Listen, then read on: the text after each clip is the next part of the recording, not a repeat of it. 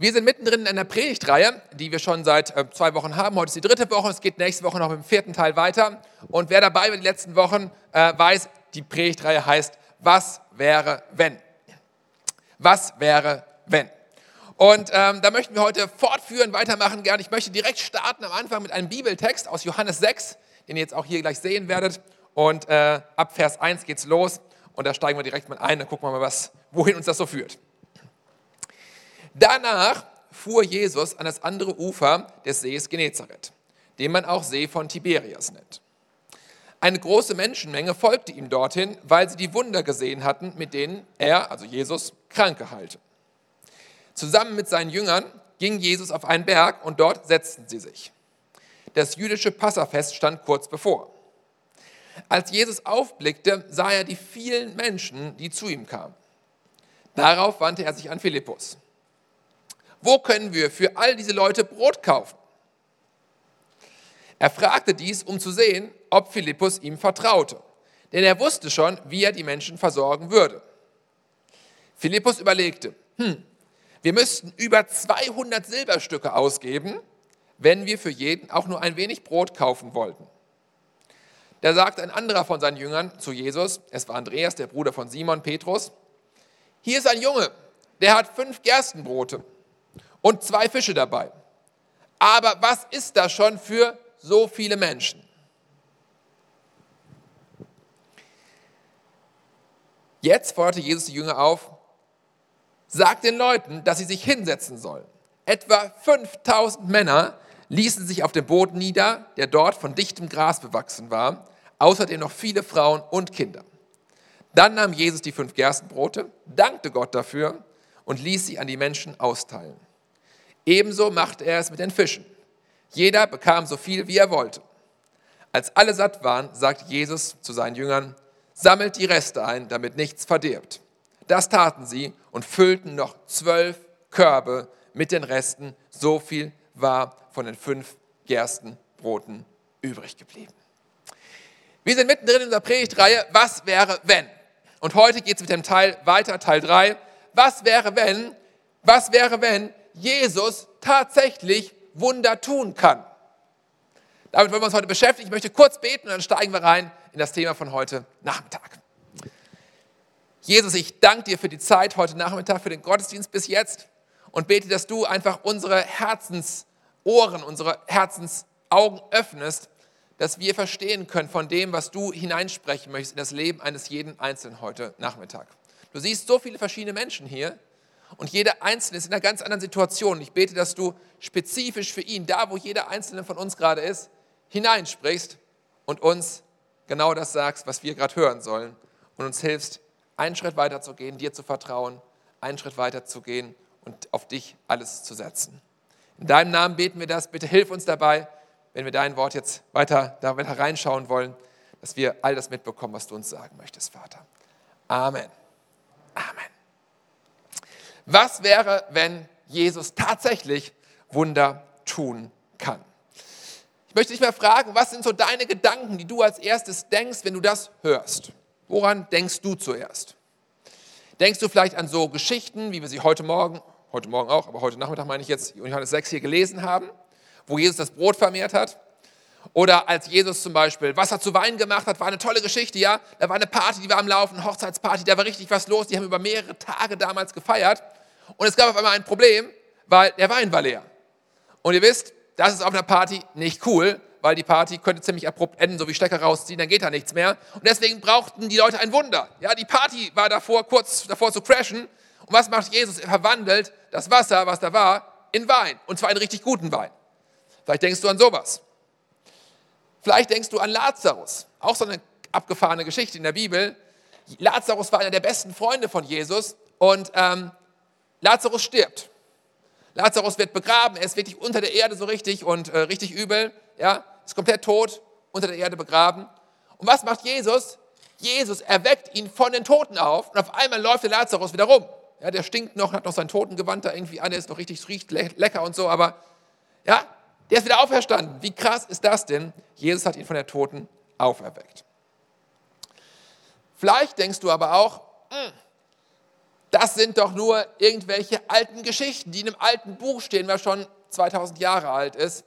Das ist wohl nicht so ganz exakt die Wahrheit. Ja, das haben sich Leute vielleicht ausgedacht, die waren vielleicht ein bisschen, keine Ahnung, was hatten zu viel geraucht oder keine Ahnung was. Ähm, aber das hat nichts mit der historischen Realität zu tun, wie es wirklich war. Das sind einfach Märchen. Vielleicht denkst du auch, ja, dass Jesus irgendwie gelebt hat vor 2000 Jahren, das, das glaube ich schon. Also das, das halte ich schon für, für, für möglich, das glaube ich, dass er auch ein besonderes Leben gelebt, dass er ein besonderer Mensch war, dass er Wunder getan hat. Ja, das glaube ich schon irgendwie. Aber du kannst das ganz schlecht auf dein Leben heute übertragen. Du hast keine Connection damit irgendwie, was das für dich heute bedeuten könnte. Das ist irgendwie was anderes. Damals da war Jesus da, den konnte man anfassen, mit dem konnte man reden, mit dem konnte man, ja, den konnte man berühren. Aber jetzt ist es irgendwie so weit weg. Was hat das mit mir zu tun heute im Jahre 2022? Vielleicht hast du auch schon mal für ein Wunder gebetet, aber es ist irgendwie nichts passiert. Und du bist vielleicht enttäuscht von Jesus und verstehst das irgendwie nicht. Und mit diesen Fragen wollen wir uns heute beschäftigen, heute Nachmittag. Und ähm, ich möchte mit euch reinschauen, nochmal in den Text, den wir gerade gelesen haben, Johannes 6 ab Vers 1. Und mal schauen, was da eigentlich genau passiert und was das für uns bedeuten könnte heute Nachmittag im Jahre 2022. Seid ihr bereit? Ja? Cool. Da lesen wir, dass die Jünger von Jesus vor einem echten Problem stehen. Ja, da sind 5000 Männer versammelt, plus Frauen, plus Kinder. Also vielleicht 15, 20, 25.000 Menschen insgesamt, die da versammelt waren. Das ist eine ganze schöne Menge, wenn du mal überlegst, was da so, was da so zusammenkommt. Und diese Menschen haben ein Problem. Das Problem heißt, wir haben Hunger. Wir brauchen was zu essen. Und zwar schnell, denn der Hunger ist groß. Ich weiß nicht, wie es euch geht. Ich habe eine Familie mit einer Frau und drei Kindern. Und wenn die Hunger haben, so richtig Hunger haben, dann ist das Problem sehr groß. Wenn eine Frau Hunger hat, heißt das Frauenhunger, ist eine besondere Art von Hunger. Da muss man als Mann schnell reagieren. Ja, da sehe ich schon Zustimmung hier in der ersten Reihe, richtig gut. Ein Applaus, sehr gut, sehr gut. Richtig, richtig gut. Frauenhunger, ein bekanntes Phänomen, auch in meinem Haushalt. Dann musst du schnell was zu essen in den Start bekommen, ansonsten kann die Situation eskalieren. Das kenne ich von fünf Leuten bei uns in der Familie. Jetzt kannst du dir vorstellen, hier sind 5000 Männer plus Frauen, vielleicht sogar sehr viele Frauen, plus sehr viele Kinder, 20, 25.000 Leute. Und genau das war die Situation, das können wir uns richtig vorstellen. Und das ist das, was da ist. Und die Jünger denken, oh no, was machen wir jetzt? Wir haben ein Problem zu lösen. Und die tun genau das, was ich auch als erstes tun würde in meiner Situation, was wir nämlich alle tun würden. Vermutlich zumindest. Wir haben ein Problem, okay, dann versuchen wir das Problem zu lösen.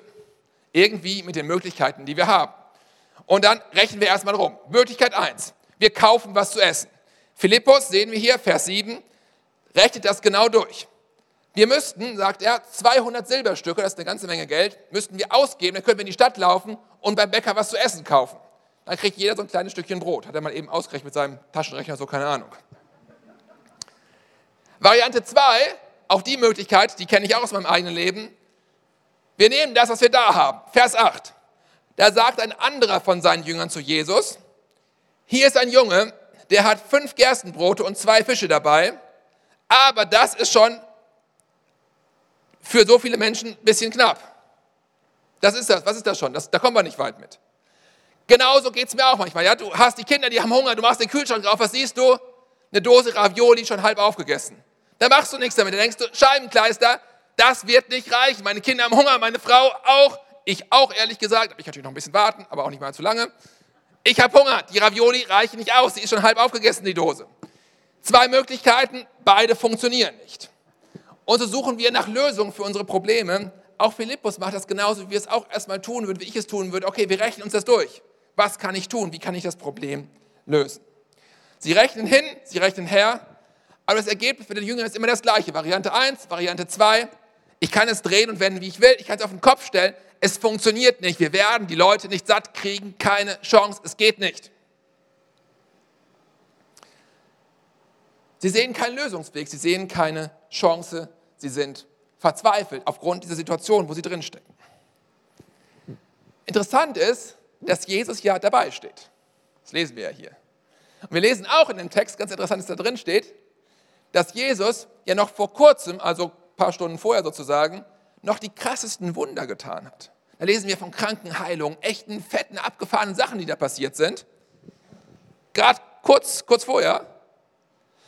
Überall waren die Jünger dabei gewesen, aber scheinbar haben sie vergessen, was da passiert ist. Sie haben das irgendwie aus ihrem Gedächtnis gestrichen, so keine Ahnung. Die Jünger fangen an, mathematisch mit dem Taschenrechner zu berechnen, wie kann ich das Problem lösen. Aber sie beziehen Jesus, obwohl er neben ihnen steht, nicht mit in ihre Problemlösung ein. Sie rechnen nicht mit ihm. Sie rechnen ihre Zahlen, aber sie rechnen nicht Jesus ein in die Gleichung, die sie da aufgestellt haben. Und ich frage mich, wie ist es bei dir und wie ist es bei mir, wenn wir vor einem Problem stehen? Und ich weiß nicht, wie es dir geht. Ich habe regelmäßig Probleme. Die muss ich irgendwie lösen. Eigentlich, ehrlich gesagt, jeden Tag ziemlich viele. Also ich weiß nicht, wo du so unterwegs bist. Bei mir in meinem Leben gibt es andauernd Probleme, die ich lösen muss. Bei der Arbeit, bei der Familie, zu Hause, überall in meinem Leben. Den ganzen Tag muss ich Probleme lösen. Und zwar einige und manche sind ziemlich kompliziert. Und dann manchmal stehen einem die Haare zu Berge, weiß man nicht, was man tun soll. Wie ist es bei dir, wenn du vor einem Problem stehst? Fragst du dann Jesus, wie es weitergehen kann, was er tun kann?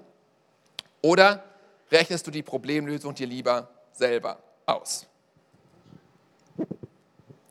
Warum, frage ich mich, rechnen die Jünger nicht mit Jesus in ihrer Lösungssuche? Warum beziehen sie ihn nicht da hinein, ein. Warum tun wir das so oft nicht? Und ich glaube, ganz oft sind wir in so einem Kreislauf irgendwie drin, so einem Problemkreislauf. Wir sind da drin gefangen so richtig und sehen das Problem, machen uns Sorgen, machen uns noch mehr Sorgen, sehen noch mehr Probleme. Wir kreisen mit unseren Gedanken immer wieder, immer wieder um das gleiche Problem. Vielleicht kennst du das aus deinem eigenen Leben auch. Ähm, aber hier ist Jesus ja nur ein paar Schritte entfernt. Er steht ja direkt neben denen und sie beziehen ihn trotzdem nicht mit ein, obwohl es so vor ihnen vor Augen steht. Und genauso, so oft auch bei mir, so oft bei uns vielleicht, bei euch vielleicht. Wir haben Herausforderungen, wir haben echte Probleme in unserem Leben. Dabei ist Jesus nur ein Gebet weit entfernt. Wir könnten ihn mit einbeziehen. Stattdessen versuchen wir die ganze Zeit und rödeln und machen und tun und rechnen irgendwie rum und beziehen Jesus nicht mit ein. Was wäre, wenn Jesus tatsächlich Wunder tun kann. Was wäre, wenn Jesus tatsächlich Wunder tun kann? Würde das nicht unser Verhalten ändern in so einer Situation?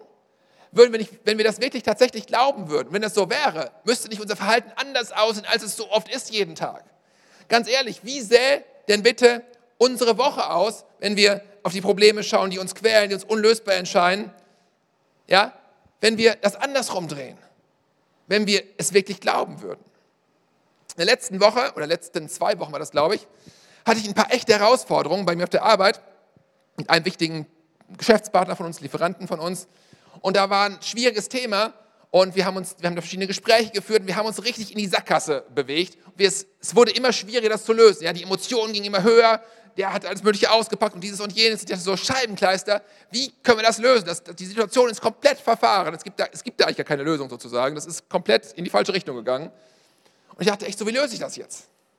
Und ich weiß noch genau, es war Mittwoch vor einer Woche, habe ich gebetet morgens, habe gesagt, Gott, ich bete, dass du hier eingreifst, dass du dieses Problem einfach auf übernatürliche Weise auflöst. Und Mittwochnachmittag habe ich mit ihm ein Gespräch geführt, ein Telefonat, mehrere Stunden lang. Und dieser Mann war auf einmal wie ausgewechselt. Auf einmal fand er alle Vorschläge, die ich gemacht habe, total gut. Er hat gesagt, super Idee, machen wir genau so. Der, der hat seine Meinung einfach komplett gedreht und wie durch ein Wunder konnten wir uns in allen Punkten super einigen.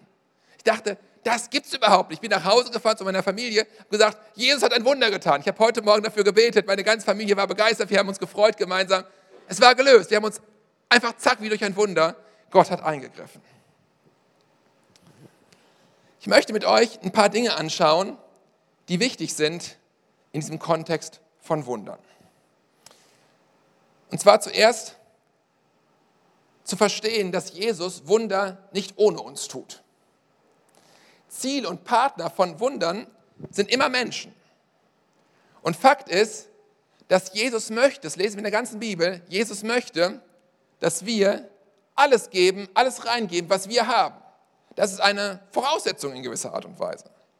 Wir lesen das an so vielen Stellen in der Bibel, zum Beispiel die Witwe äh, mit dem, am Opferstock mit ihren zwei kleinen Groschen, die sie da reinschmeißt. Sie muss alles geben, was sie noch hat. Jesus fordert uns immer wieder heraus, dass wir alles geben, was wir haben. Alles, restlos. Wenn wir alles geben, auch das Letzte, was wir noch haben, dann kann Gott unglaubliche Wunder tun.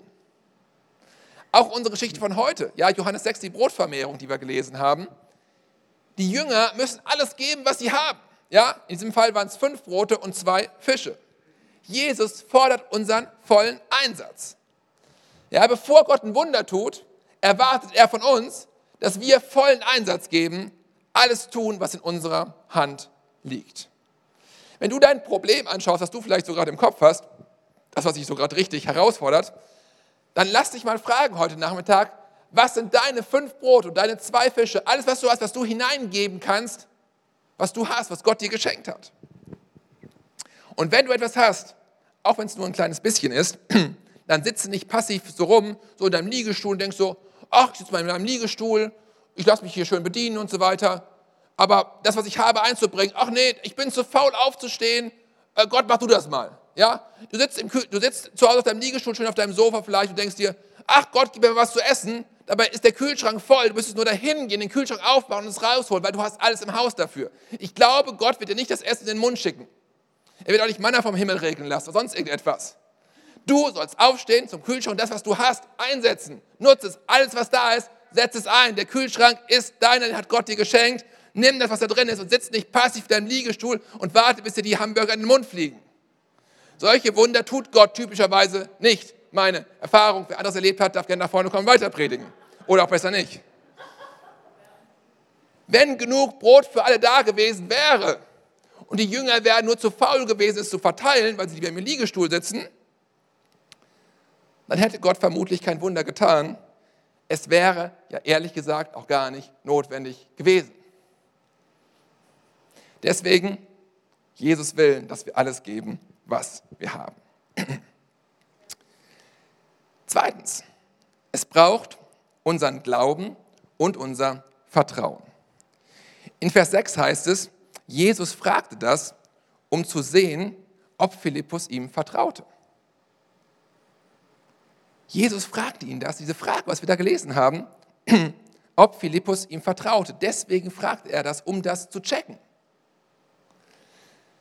Vertrauen, ich muss das selbst erstmal viele Jahre verstehen, weil es so, man es erstmal kapieren muss, ehrlich gesagt. Im Glauben, im Leben mit Gott, im Reich Gottes ist Vertrauen, Glauben die entscheidende Währung. Die ist entscheidend. Darauf kommt alles an. Wenn wir Jesus nicht glauben, wenn wir es ihm nicht zutrauen, dass er Wunder tun kann, dann wird und vielleicht, ich gehe so weit, vielleicht kann dann Gott auch gar keine Wunder tun. Er braucht unseren Glauben. Und wenn es nur ein Senfkorn-Glaube ist, wie es Jesus selber sagt. Lesen wir überall. Ich habe mal mitgebracht, Matthäus 9, Vers 22. Das ist Jesus und die Frau mit diesen heftigen Blutungen. Ja, richtig übelte Blutung hatte die. Und ähm, dann lesen wir hier, dass Jesus sich umdrehte, sie ansah und zu der Frau sagte, Du kannst unbesorgt sein, meine Tochter. Dein Glaube hat dich geheilt. Dein Glaube hat dich geheilt. Dein Glaube hat dich geheilt. Im selben Augenblick war die Frau gesund. Jahrelange Blutung, übelste Herausforderung in der damaligen Zeit. Im selben Augenblick war die Frau gesund.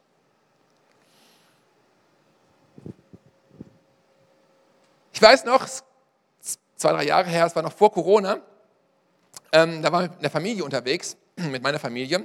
Damals noch zwei Kinder und eine Frau. Äh, das dritte Kind war schon dabei, war noch im Bauch, also war noch nicht rausgekommen sozusagen. Ähm, und wir waren an einem wunderschönen äh, in einem Urlaub an einer wunderschönen Bucht am Meer. Und ähm, wir waren so kurz vor der Abreise, es war der letzte Tag, wo wir noch da waren. Und ich hatte so die Gedanken, ich bin nicht so jemand, der gerne ins Wasser geht, also mache das schon, aber bin nicht so eine Wasserratte jetzt komm, jetzt gehst du heute noch einmal so zum Abschied, gehst noch mal schwimmen eine Runde. Und äh, es war so schon nachmittags und ähm, die Schwimmbucht war an dem Tag verschoben gewesen, also wo man schwimmen durfte. Der Bereich war da so ein Wettkampf irgendwie gewesen, deswegen hat diesen Badebereich so nach links verlegt, an die, an die Seite von der Bucht. Und ich dachte mir so, komm, gehst du noch mal rein? Ja, komm, gehe ich jetzt noch mal rein. Ah, habe ich keine Lust, doch. Am Ende habe ich es doch gemacht, habe ich überwunden. Bin so schön da rumgeschwommen und so weiter, sah meine Familie da vorne, so, ah, die sind da am, am Strand, die spielen da schön und so weiter, hab den gewunken und so weiter. Und auf einmal merkte ich, irgendwas, irgendwas ist hier komisch. Und auf einmal merkte ich, ich werde immer weiter nach draußen getrieben. Immer weiter nach draußen, immer weiter nach draußen. Ich sah meine Familie immer noch, die wurden immer kleiner und immer kleiner. Und ich fing an, dagegen anzuschwimmen, wieder zurückzukommen, weil ich wollte wieder dahin. Und dann merkte ich auf einmal, diese Strömung, die da unterirdisch ist, ist stärker als meine Kraft zu schwimmen. Ich komme gegen diese Strömung nicht an. Und ich wurde immer weiter rausgetrieben, der Wind wurde immer mehr, die Wellen wurden immer höher. Und auf einmal kriegte ich wirklich richtig Angst. Todesangst. Ich dachte, scheiße, ich sehe meine Familie da vorne. Die sitzen da und spielen da im Sand. Alles gut, die Sonne scheint. Und ich werde nicht mehr zurückkommen. Ich schaffe es nicht, mit meiner eigenen Kraft dagegen anzukommen. Keine Chance. Habe ich in meinem Leben noch nie erlebt, was ich wirklich dachte, ich werde hier sterben. Ich komme aus eigener Kraft nicht mehr dahin zurück. Ich habe es versucht, ich habe immer mehr, immer mehr geschwommen, aber ich merkte, es reicht nicht. Ich kann mich anstrengen, wie ich will, die Strömung ist stärker als ich. Glücklicherweise gab es eine Art DLRG, die haben mich dann irgendwie gesehen, bemerkt, ich habe da irgendwie versucht, was irgendwie mich kenntlich zu machen, haben mich dann rausgeholt, da waren noch ein paar andere Leute neben mir, denen ist das gleiche Schicksal äh, ergangen sozusagen wie mir. Ich habe nachher gelesen, dass tausende Menschen jedes Jahr sterben wegen diesen Strömungen, die sie raustreiben und die aus Erschöpfung sterben, weil sie mit eigener Kraft nicht dagegen angeschwommen kriegen. Habe ich dann nachher im Internet mal recherchiert. Voll krass. Ich bin wieder angekommen, wie ihr seht. Dank, dank DLAG und Gott. Aber ich habe eine Sache gemerkt. Meine eigene Kraft, die ist gut und richtig. Wir brauchen das. Wir sollten alles geben, was wir haben. Alles, was im Kühlschrank ist, stellen wir auf den Tisch. Aber es gibt Situationen, wo unsere eigene Kraft nicht ausreicht. Deswegen habe ich einen Merksatz mir gemerkt, der heißt, ja, ich werde mein Bestes geben. Ich werde meine ganze Kraft, was ich habe, investieren. Alles, was ich habe. Ich liege nicht im Liegestuhl rum. Nein, niemals. Ich will alles geben, was ich habe. Aber ich vertraue nicht auf meine Kraft. Ich vertraue auf Gottes Kraft. Ich gebe alles. Ja, ich gebe mein Bestes. Aber ich vertraue nicht darauf, dass meine Kraft am Ende ausreichen wird. Denn für die entscheidenden Sachen im Leben, wenn es um Leben und Tod geht, wenn es um Ewigkeit geht, dann reicht unsere Kraft nicht aus. Dann brauchen wir Gottes Kraft, egal wie kräftig, wie gut, wie toll, wie begabt wir sind.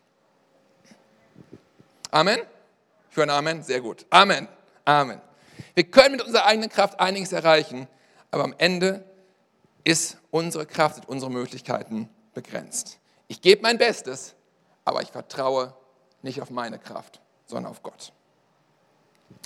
Ein Geheimnis, was hinter jedem Wunder dahinter steckt, lautet Vertrauen. Es braucht Glauben, es braucht Vertrauen.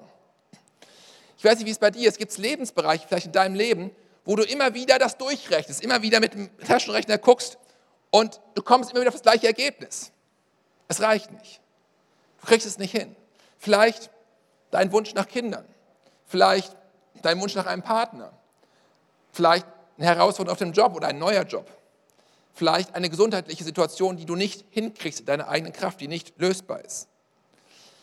Wir alle haben Lebensbereiche, ähm, wo wir so herausgefordert sind, wo wir, wenn wir es durchrechnen, merken, es funktioniert nicht, wir kriegen es nicht hin. Und wir alle haben Lebensbereiche, wo wir so rechnen, aber Jesus nicht mit unserer Gleichung einbeziehen. Nicht, weil wir nicht an seine Existenz glauben, dass es Jesus gibt, sondern vielmehr, weil wir an dem Übernatürlichen irgendwie zweifeln und weil wir Jesus kleiner machen als unsere eigenen Gedanken und Möglichkeiten. Aber ein Wunder braucht mehr als das. Ein Wunder braucht das aktive Einrechnen, das Glauben, das Vertrauen auf Jesus, dass er weiß, was wir brauchen und dass er wirklich, tatsächlich Wunder tun kann.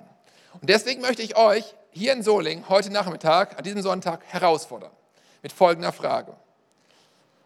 Was wäre, wenn, was würde passieren nächste Woche, was würde nächste Woche Montag, Dienstag, Mittwoch, Donnerstag, Freitag passieren, wenn du glauben würdest, dass Jesus heute noch Wunder tun kann? Was würde passieren nächste Woche, wenn du tatsächlich glauben würdest und dich so verhalten würdest, dass Jesus tatsächlich heute immer noch Wunder tut. Wie sähe deine Woche aus, die nächste? Ich glaube, sie sähe anders aus als die letzte Woche. Das ist meine Vermutung. Zumindest bei mir sähe es anders aus. Was wäre, wenn wir wirklich glauben würden, also wirklich glauben würden und so handeln würden, wenn wirklich glauben würden, dass Jesus heute immer noch Wunder tun kann? Das ist die Herausforderung an euch, die ich euch gerne mitgeben möchte. Bevor wir zum Ende kommen, möchte ich noch gerne einen letzten Punkt weitergeben, der mir auch tatsächlich sehr wichtig ist. Und der lautet, Jesus kann, Jesus kann Wunder tun. Jesus kann Wunder tun. Und das heißt aber auch gleichzeitig eben nicht, wenn wir sagen, er kann Wunder tun, dass er auch immer Wunder tut. Und auch das gehört mit dazu, zu dem Thema von heute Nachmittag. Und auch das müssen wir uns ernsthaft anschauen. Was Jesus von uns verlangt, wir haben das gerade gesehen, ist zu glauben, dass er Wunder tun kann. Wir müssen nur glauben, dass er es kann. Wir müssen nicht verstehen, wann er es tut und wann er es nicht tut. Das ist nicht unsere Aufgabe, das verstehen zu müssen. Und das sehen wir auch im Neuen Testament. So oft verstehen wir Jesus nicht. Wir sehen, er kann Wunder tun, aber wir sehen gleichzeitig, so oft verstehen wir nicht, wann und warum und wieso. Ja, da ist das kranke Mädchen, was wirklich kurz vorm Tod steht. Und Jesus wird gerufen. Und was macht Jesus? Der lässt sich ein paar Tage Zeit, überhaupt loszulaufen. Ich denke mir, das verstehe ich einfach nicht. Ich habe auch ein kleines Mädchen, acht Jahre alt, das verstehe ich einfach nicht. Und es steht da und ich verstehe es trotzdem nicht. Und es steht immer noch da, seit 2000 Jahren in der Bibel und ich verstehe es heute immer noch nicht. Ich verstehe es nicht. Johannes der Täufer, so ein genialer Mensch, der Jesus liebt, der sein ganzes Leben einsetzt als, als, als Vor, Vorhut von Jesus sozusagen. Und dann lesen wir, dass er aufgrund dessen ins Gefängnis geworfen wird.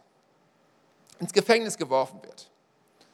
Und dann fragt er, schickt er einen Boten los zu Jesus und lässt fragen, bist du der Messias, auf den wir warten sollten? Die Boten kommen zurück und zitieren eine Bibelstelle aus Jesaja, die Jesus ihnen als Antwort gegeben hat und der Bote übermittelt ihnen das. Du musst wissen, Johannes, der kannte das auswendig, der kannte Jesaja auswendig, der kannte diesen Vers auswendig. Er wusste genau, was da steht. Und dann fangen die an und zitieren diesen Vers aus Jesaja und sagen folgendes: Folgendes sagt Jesus dir, lässt dir folgendes ausrichten, Johannes im Gefängnis. Blinde sehen, Lahme gehen, Aussätzige werden rein und Taube hören. Und Johannes wusste, ah, die Bibelstelle, die kenne ich auswendig. Ich weiß genau, wie es jetzt weitergeht. Und genauso kam es auch. Tote stehen auf, Armen wird das Evangelium gepredigt. Und dann wusste Johannes sofort, zack, was kommt jetzt? Und Gefangene werden aus dem Gefängnis befreit. Da steht er nämlich im Jesaja. Er wusste, das kommt jetzt, aber der Bote unterbricht an der Stelle und führt es nicht fort. Diese Bibelstelle hat es falsch zitiert aus dem Alten Testament sozusagen, hat Jesus ihm ja gesagt. Und stattdessen sagt er nicht, Gefangene werden aus dem Gefängnis befreit, sondern er sagt, und selig ist, wer nicht irre wird an mir. Obwohl Jesus die Verheißung aus Jesaja zitiert, wo es heißt, die Gefangenen werden befreit, lässt er genau diesen Part weg. Johannes wird nicht aus dem Gefängnis befreit. Wir lesen das nachher. Er stirbt im Gefängnis. Er lässt sein Leben dort für das Evangelium, für Gott. Er lässt sein Leben dort, er wird geköpft, um es genau zu sagen. Er wird nicht befreit, wie es im Jesaja steht. Und Jesus gibt ihm stattdessen eine andere Botschaft mit, lieber Johannes. Er sagt, lieber Johannes, selig ist, wer nicht irre wird an mir. Und so ist es auch in meinem Leben. Wisst ihr, so oft habe ich echte Wunder Gottes erlebt. Echt coole Sachen. Richtig coole Sachen. Und genauso oft habe ich zu Gott gerufen und gesagt, Gott, greif doch bitte ein. Greif doch bitte ein. Ich weiß, du kannst Wunder tun. Ich weiß es. Ich habe es selbst erlebt. Greif doch bitte ein. Du hast alle Macht. Du kannst es tun. Ich glaube. Hilf beim Unglauben. Greif doch bitte ein. Ich verstehe bis zum heutigen Tage nicht. Gott, ich verstehe nicht, warum machst du dich einfach schnipp? Warum, zack, du kannst es doch tun. Warum passiert das nicht? Und ich habe da echte Fragen an Gott, Anfragen. Und manches verstehe ich einfach nicht. Und manches werde ich wahrscheinlich auf dieser Erde zu meinen Lebzeiten auch nicht verstehen werden. Niemals. Manche Fragen bleiben auf dieser Erde offen und manche bleiben unbeantwortet. Dann hilft mir das, was Jesus zu Johannes gesagt hat. Auf dass du nicht irre wirst an mir. Selig ist, wer nicht Ehre wird an mir. Ich bin angekommen Ende der Predigt und möchte mit uns die letzten Verse anschauen aus Johannes 6. Da heißt es in Vers 14, als die Leute begriffen, was für ein Wunder Jesus getan hatte, riefen sie begeistert, das ist wirklich der Prophet, der in die Welt kommen sollte, so wie Mose es angekündigt hat. Jesus merkte, dass die Leute kurz davor standen, ihn festzuhalten und zu ihrem König auszurufen. Deshalb zog er sich wieder auf den Berg zurück, er ganz allein. Am Ende dieser Geschichte, dieser Wundergeschichte von Jesus, der Brotvermehrung, steht, dass die Menschen begriffen, dass Jesus wirklich der Messias war, so wie es Mose vorausgesagt hatte. Dieses Wunder, was Jesus tat, führt am Ende dazu, dass die Menschen, die dort waren, Jesus erkannt haben als den Messias, den Sohn Gottes. Wisst ihr, Wunder sind nicht nur Antworten auf unsere Probleme. Das ist auch ein Part davon. Aber sie deuten auch auf etwas hin. Sie zeigen auf etwas hin. Darauf nämlich, dass Jesus der Herr ist.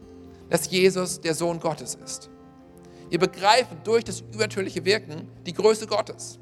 Und das macht uns ehrfürchtig und bringt uns dazu, unser Leben wieder richtig zu sortieren, die Ordnung in unserem Leben richtig herzustellen, die richtige Reihenfolge Dinge zu bringen in unserem Leben. Wenn wir das verstehen, dann sind wir auf dem Weg, auf dem Weg, Jesus zu vertrauen. Das ist der allererste Schritt.